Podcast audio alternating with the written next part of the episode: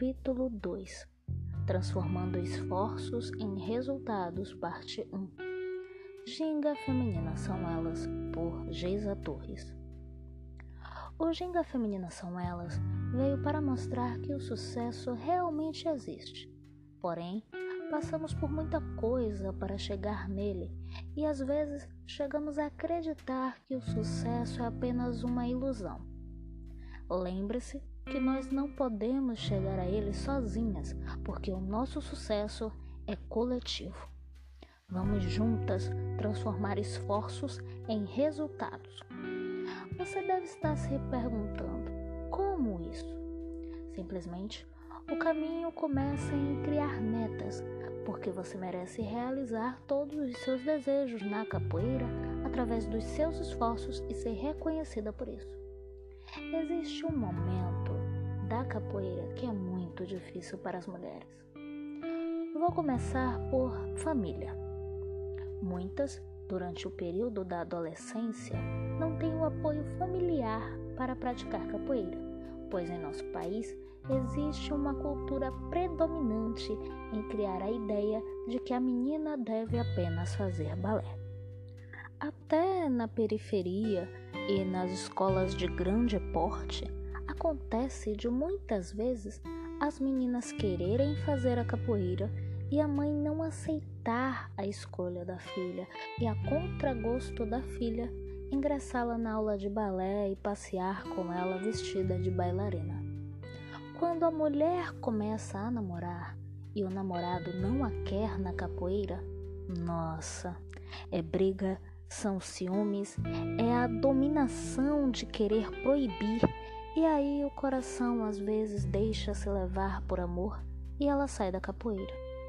Muitas das vezes são jovens que até têm talento, mas de repente chegam os herdeiros e se inicia a labuta de cuidar da casa, da família, e nisso não se tem mais tempo para a capoeira. É muito triste ver isso acontecendo, pois a capoeira perde os talentos de várias mulheres que poderiam ser grandes mestras. A capoeira em si perde quando a mulher chega à academia e muitos homens ficam dando em cima dela e ela realmente só quer treinar. Às vezes é mal vista no grupo porque terminou com um e ficou com outro. O preconceito é tão grande que se diz que só se dá bem na capoeira mulheres lésbicas, muitas vezes chamadas pelo termo pejorativo mais comum, sapatão. Isso tudo influencia a mulher a querer desistir de estar em locais onde as pessoas estão sempre te julgando, sendo que, na verdade, você tem muito a contribuir para o crescimento das pessoas ao seu redor. Se você estiver pensando em parar de praticar capoeira, pense bem, porque você pode, você tem o seu valor. Esse é o primeiro passo para a libertação das correntes. Não deixe que ninguém diminua o seu valor.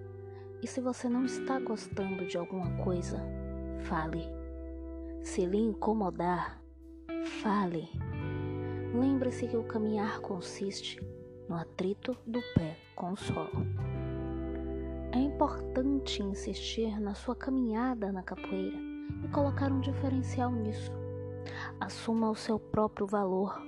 Não se iluda com qualquer coisa. Seja realista. Seja uma mulher de fibra.